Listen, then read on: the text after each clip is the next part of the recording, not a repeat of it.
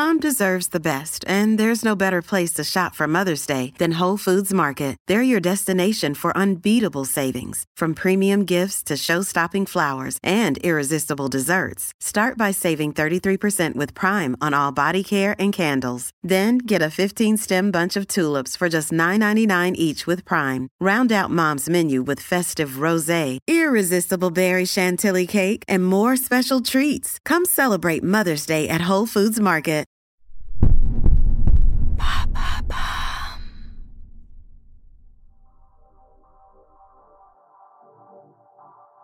Bonjour à tous, je suis Alice Haché. Je vous souhaite la bienvenue dans l'empreinte. Nous allons essayer de comprendre ensemble comment les marques d'aujourd'hui s'engagent tout non pour notre planète. Chaque semaine, je reçois donc des start des PDG de grands groupes ou encore des directeurs de la RSE qui m'expliquent comment leur entreprise s'engage pour porter une révolution de l'impact sur notre planète.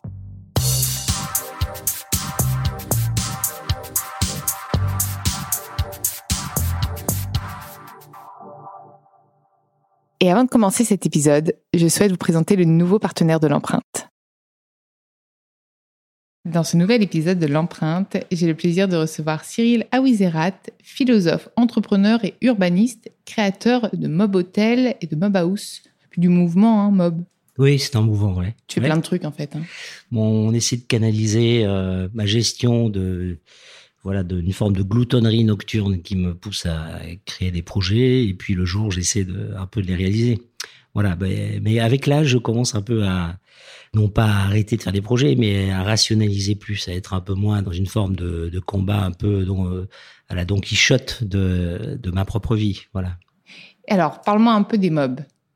Alors, les Mob Hotels, c'est un, c'est un projet que j'ai voulu euh, initier d'abord. Ça a commencé à Brooklyn, c'est un restaurant euh, euh, que j'ai créé en 2009, à l'époque avec Alain Sandrin, qui est un chef étoilé, oui, tu es hôtelier. C'est vrai que tu es hôtelier aussi. Alors, je suis, j'étais déjà, vie, tu étais déjà. Voilà, j'étais déjà hôtelier puisque j'avais créé Mama Shelter avec mon, mon, camarade Serge Trigano et sa famille. et donc, en 2009, j'ai, j'ai voulu créer une sorte de petite respiration dans ma vie qui était de, d'aller ouvrir un lieu à à, New York et on s'est installé à Borum Hill, qui est, un, quartier vraiment un peu dans le sud de, Brooklyn. Et, euh, et l'idée, c'était euh, de convaincre par le goût euh, qu'on pouvait euh, faire de la nourriture végane euh, dans un quartier très populaire. Donc c'était notre c'est 2009. Ah, 2008 déjà on a moins commencé, de vegan, t'étais hein. déjà un peu Voilà, donc on a et, et surtout j'ai voulu convaincre Alain Sandrin qui est qui est vraiment un viandard, qui était un viandard puis qui nous a quitté depuis et qui est un chef français étoilé trois étoiles Michelin et qui est un type assez punk et qui qui a travaillé avec moi et Neil Arden qui est un chef américain. Donc voilà, on est parti dans ce projet un projet surtout culturel, puisque le Mob euh, Restaurant à, Brooklyn, c'était à la fois un lieu euh, euh, de travail artistique, il y avait un jardin derrière dans lequel on faisait un stand de, de projets culturels, et puis c'était accessoirement un restaurant, c'était aussi un lieu dans lequel on permettait aux, fermiers de l'État de New York de, de venir vendre leur production, des artichauts, des asperges, des, champignons, etc., des maraîchers aussi un peu. Donc voilà, donc c'est devenu un, lieu un peu assez atypique qui avait sa propre communauté locale. Puis après, on a vu euh, apparaître des gens un peu plus célèbres qui voilà qui nous ont fait entre guillemets l'honneur de, euh, je dirais, d'adouber euh, notre démarche, qui a été dès le départ, qui était une démarche, c'est vrai, militante mais qui était une démarche non moraliste. Qui est assez inclusive, j'ai l'impression, puisque tu permettais aux agriculteurs aussi d'exposer leurs produits, donc c'était assez encourager le local, mais finalement le rendre ça un peu sympa bah de, de, le rendre déjà accessible, c'est-à-dire de, de le mmh. rendre accessible à des territoires comme Brooklyn où il n'y avait pas mmh. ce lien direct avec les, les fermiers, puisqu'il fallait euh, aller à une heure de, de, New York pour organiser tout ça, avec un système de distribution également euh, euh de l'ensemble de leur production. Donc tout ça créait euh, un, un, un, univers, encore une fois, tourné sur la culture également. Et pourquoi vegan D'où venait ton engagement? Alors, c'est une histoire d'amour. Alors oui, c'est une histoire d'amour parce que c'est ma femme qui est qui, qui l'est depuis euh, depuis toujours. Enfin, quand je dis depuis toujours, je pense depuis qu'elle a une dizaine d'années à peu près. Elle n'a jamais aimé. Donc, euh, alors elle a jamais, alors elle, elle, a jamais vraiment aimé. Et puis et puis après, quand elle a décidé de l'être, elle, elle, elle, est jamais revenue en arrière. Mm. Euh, donc moi, c'est vrai que venant de Toulouse, moi je suis né dans le Sud-Ouest, donc je. On en parlait j'ai, voilà, j'ai vécu un peu dans, dans l'univers des canards et des voilà. Euh, donc j'étais pas vraiment euh, culturellement, je dirais, aussi bien dans ma culture originelle, celle de mes ancêtres ou euh, ou la mienne familiale, si vous voulez. Ce sujet-là du végétarien ou du vegan n'était pas un sujet qui taraudait ma culture. Et, euh, et c'est vraiment en, en étant euh, d'abord amoureux, c'est vrai, et puis, puis en étant aussi ah, aux côtés d'elle, voilà, que, que j'ai commencé en fait plutôt à lire ce qu'elle lisait. Euh, et, et, puis après, ça m'est ça m'est apparu effectivement comme une euh, comme une forme d'évidence, comme une forme d'évidence. Je crois que c'est amusant aussi de découvrir une nouvelle façon de s'alimenter. Je pense que c'est aussi ce que tu as voulu transmettre dans, ton, dans, ton, dans tes restaurants. Bah, je, je, pense, en tout cas, nous, ce qu'on a voulu faire, c'est euh, ces deux choses. D'abord, euh, c'est euh, dépoussiérer un peu l'idée, euh, si tu veux, du restaurant vegan dans lequel tu arrives, ça sent l'encens indien et t'as la musique indienne, si tu veux. Enfin, enlever le côté peut-être euh, tu vois hyper euh, sociologique tu vois et un peu tarte à la crème limite ouais, un, un, peu, hein. Cucul à praline de mon mm. point de vue euh, parce que là après tu restes entre communautés et puis tu convaincs personne et à la fois il y avait cette obsession du goût c'est-à-dire tu peux pas demander aux gens de passer d'un régime carné à un régime vegan en leur disant écoute voilà ça va être un peu pourri ça, ça va être un peu de la merde mais bon il faut que tu te sacrifies parce que j'ai toujours pensé euh, comme beaucoup d'ethnologues, euh, et je ne le suis pas, mais en lisant beaucoup euh, cet univers, la question du repas est, quelque chose qui est absolument essentiel à la construction de l'homme. C'est un moment social, c'est un moment familial, c'est un moment de construction, c'est un moment où on apprend à gérer les silences, on apprend à gérer la parole, à gérer du respect aussi. Et donc la question du repas, c'est pas au-delà même de l'aliment lui-même, c'est c'est quand même une preuve de civilisation, une preuve de civilité. Il y a compris la politesse dans le repas. Hein. Donc euh, toute cette dimension-là euh, euh, me paraît être en fait un décorum, un, théâtre au cœur duquel il faut que la qualité de l'alimentation soit gustative. Et donc notre obsession, et c'est pour ça que j'ai fait appel à Sanderin à cette époque-là, c'est je me dis bon je vais aller prendre un chef trois étoiles Michelin, comme je le connaissais bien et que j'adorais Alain parce que c'était à la fois un homme très cultivé et quelqu'un à la fois d'assez punk, puisque ça a été le, premier chef à rendre sa troisième étoile. Hein, Michel, je pense que tu voulais le convaincre. Tu voulais le. Oui, mais, ça, j'ai pas mis longtemps. Hein. Franchement, on a eu une discussion. Lui-même était convaincu qu'on arrivait au bout d'un système. Donc ça aussi, c'était intéressant. Et l'idée, on s'est retrouvé sur cette formule euh, vegan food for carnivores. Donc c'était aussi un moyen euh, de dire euh, voilà notre notre bouffe, elle est pas réservée euh, aux militants véganes. Et c'est Mob. Comment hmm? c'est c'était le dernier projet finalement? Alors Mob, c'est mon dernier projet, oui. Il y en a tellement que. Alors c'est un projet que effectivement on a commencé donc euh, juste après. Euh, donc je parlais de 2009 mm. Mob euh, restaurant à Brooklyn. Et puis quand, j'ai quitté l'aventure de avec mes amis de Mama Shelter en 2014. es parti de là-bas du coup? Ouais, je suis parti. Euh, T'as ta femme avec toi? Non, non, non, je suis parti. Tu l'as laissé là-bas? Non, non, en fait, de, de 2009 à 2014, je, je suis entre Paris et, et Brooklyn avec ce restaurant. Et puis en 2014, je, je quitte l'aventure Mama Shelter, euh, d'ailleurs en restant en grande fraternité avec euh, Serge Trigano et sa famille. Et, je décide à ce moment-là de créer Mob Hotel, puisque j'ai créé ce petit univers à, Brooklyn.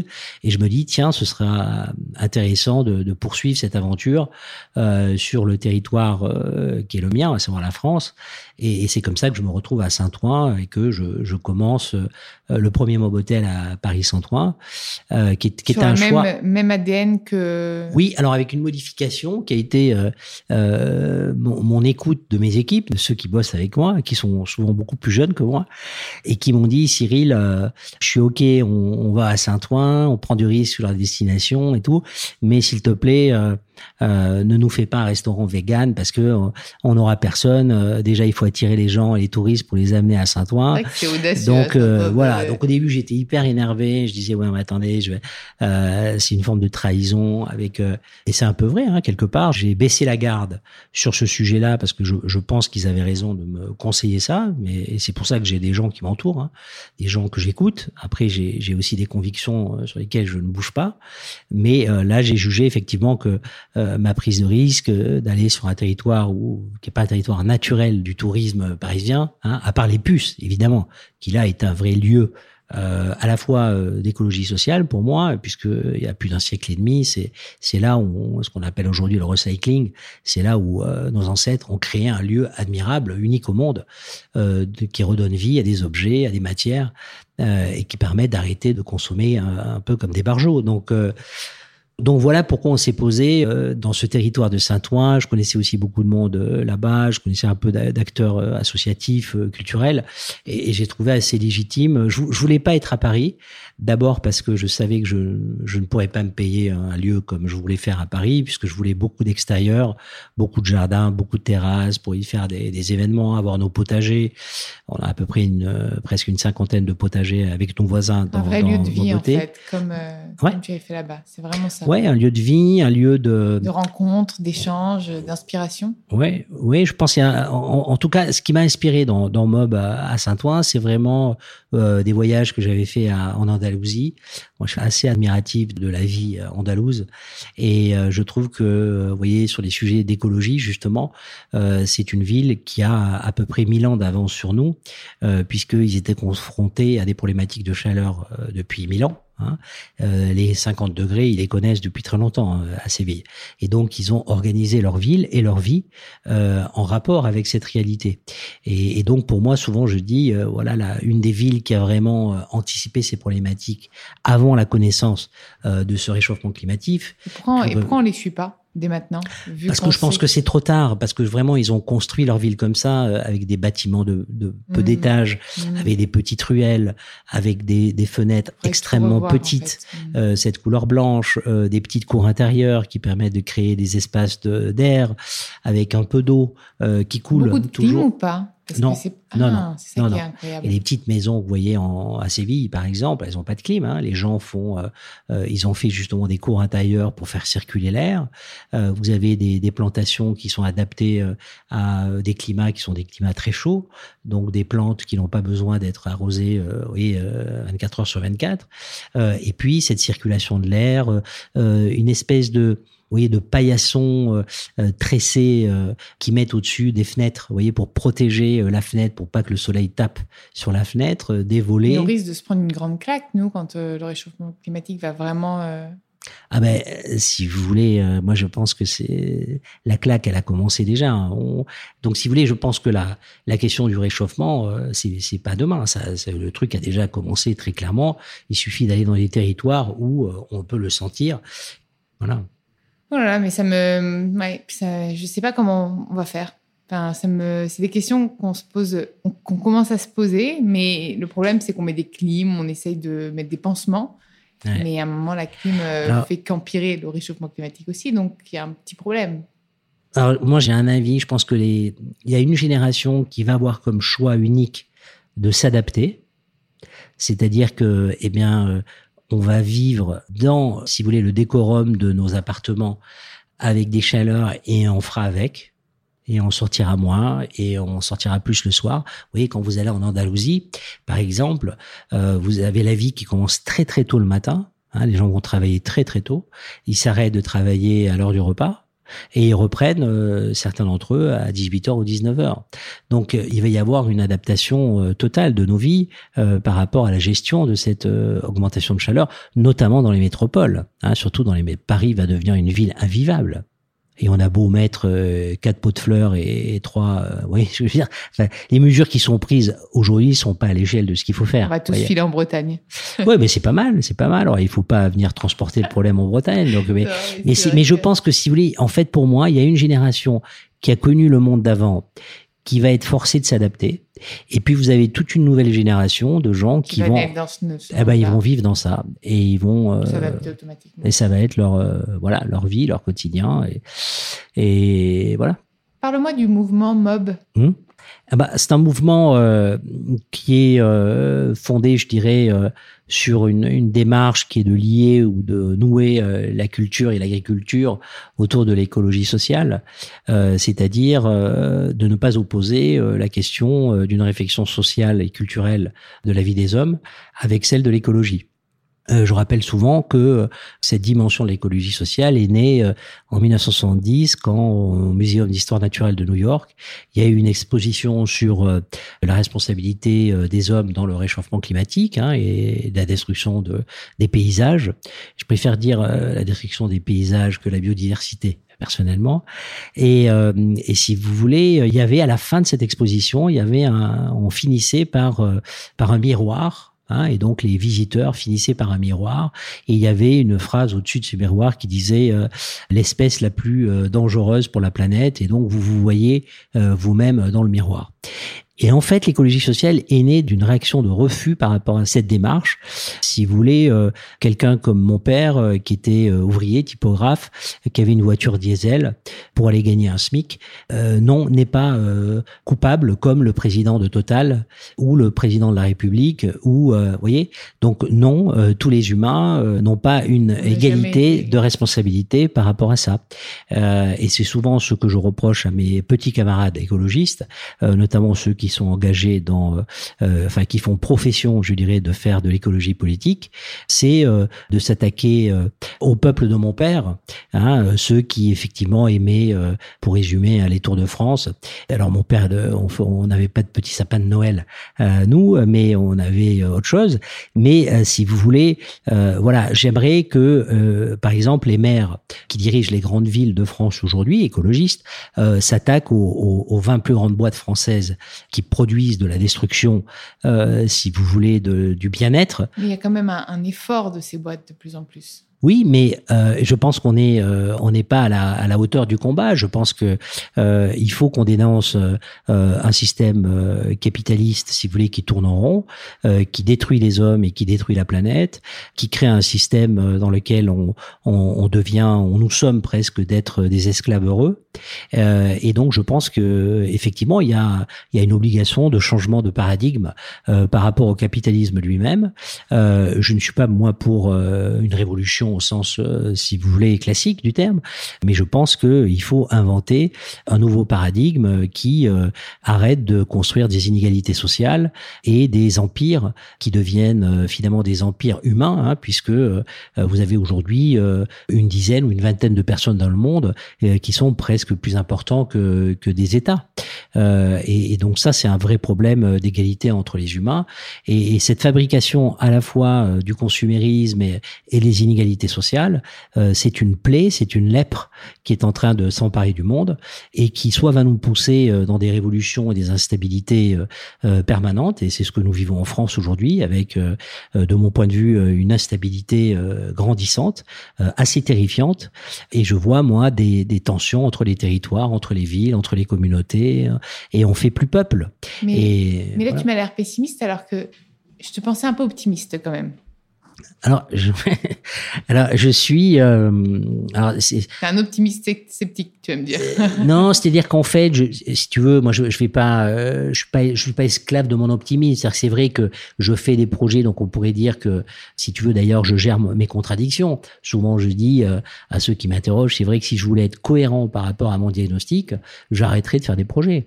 Tu vois, parce qu'évidemment, quand je fais des hôtels, évidemment que je crée euh, euh, de la demande, du consumérisme, etc. On pourrait même se tirer une balle, comme ça on est sûr de plus avoir de... Voilà, donc je gère mes contradictions et donc je, je réclame pas du tout un traitement de, de faveur, tu vois, euh, que euh, nous ne sommes euh, pas parfaits, que nous avons compris l'enjeu, que de toutes les façons, il faut entrer dans cet enjeu avec une forme de, de panache poétique, c'est-à-dire que c'est c'est un combat qui est un tout petit peu perdu d'avance Hein, mais euh, il faut euh, voilà témoigner de notre humanité et surtout euh, ce que nous pouvons protéger, c'est la conscience humaine, c'est la fraternité. Pour Yann Arthus Bertrand, c'était l'amour le mot. Toi, j'ai l'impression que c'est l'humanité. Finalement, ça se rejoint.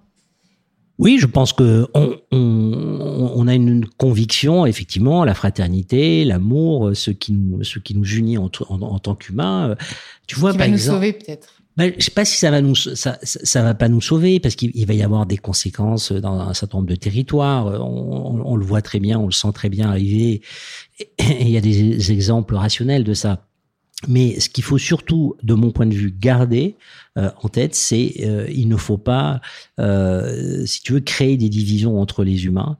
Moi, ce que je, enfin, un de mes projets, y compris avec Mobotel, c'est cet objectif un peu utopique d'apaiser le monde, d'apaiser le quartier dans lequel je suis, c'est de, de, de, tenter des paradigmes nouveaux, d'essayer au travers de nos potagers, par exemple, de voisins, de, de faire se rencontrer des gens qui ne se parlent pas en tant que voisins parce qu'ils sont de différentes cultures ou de différentes classes sociales d'organiser des conférences, d'organiser des lectures de poésie, de euh, d'accueillir des hommes et des femmes qui viennent euh, d'à côté ou du monde. Et euh, voilà, donc moi, ma solution, elle, est devenue très microscopique. Je ne sauverai pas le monde. Je je reste dans ma dans ma catégorie qui est de tenter de faire des petites initiatives pour créer des paradigmes nouveaux qui sont soumises à critique, que tout le monde peut critiquer. Et, et j'invite ceux d'ailleurs qui, qui, les critiquent à, à créer eux-mêmes leur propre paradigme. Même à venir voir, tout simplement. Ouais, y aller, à s'y rendre. Oui, oui, tout à fait. Tu les ah, avec plaisir. Ah, mais non, mais toujours, toujours, hein, avec sourire. Et, qu'est-ce que je peux te souhaiter pour la suite?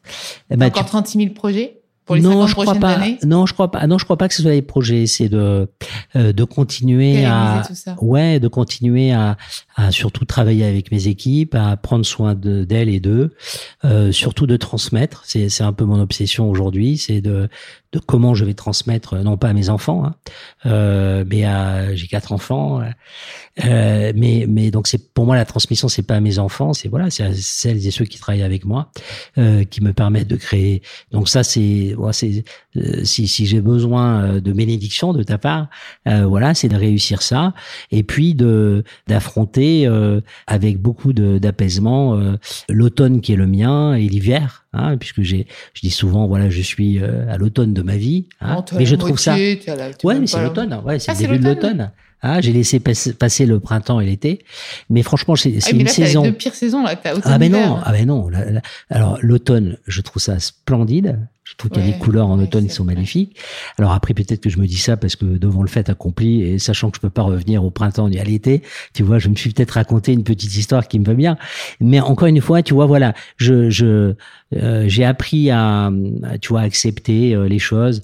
Euh, la spiritualité aussi m'aide beaucoup, la croyance, l'étude me, me, permet de d'avoir une vision du monde plus apaisée, peut-être plus lâche aussi, hein, parce que finalement croire, c'est aussi reporter euh, dans la vie d'après euh, ce qu'on n'est pas capable de faire aujourd'hui. Mais je ne suis rien de plus ni de moins qu'un être humain et donc la, la spiritualité m'aide à, à, tenir et à être euh, peut-être un homme plus ou moins meilleur que ce que je pouvais être avant. Et donc, et donc voilà, donc je vais aller sur les chemins de, l'automne et, de l'hiver avec beaucoup de, tendresse pour mes sœurs humaines et mes frères humains. Et voilà ce que tu peux me, me, me, souhaiter. Ben, J'espère que tu auras au maximum inspiré euh, nos auditeurs. Avec plaisir. je pense que moi, en tout cas, tu m'as énormément inspiré. Et j'ai envie d'aller voir euh, de mes propres yeux aussi le mode. Ah ben, tu es la bienvenue quand tu veux. Avec grand plaisir. Merci à vous d'avoir écouté cet épisode. Vous pourrez retrouver tous les épisodes sur toutes les plateformes de podcast. N'hésitez pas à liker, partager et commenter le podcast. Et proposez-moi des profils aussi inspirants. Je me ferai un plaisir de les recevoir dans l'empreinte.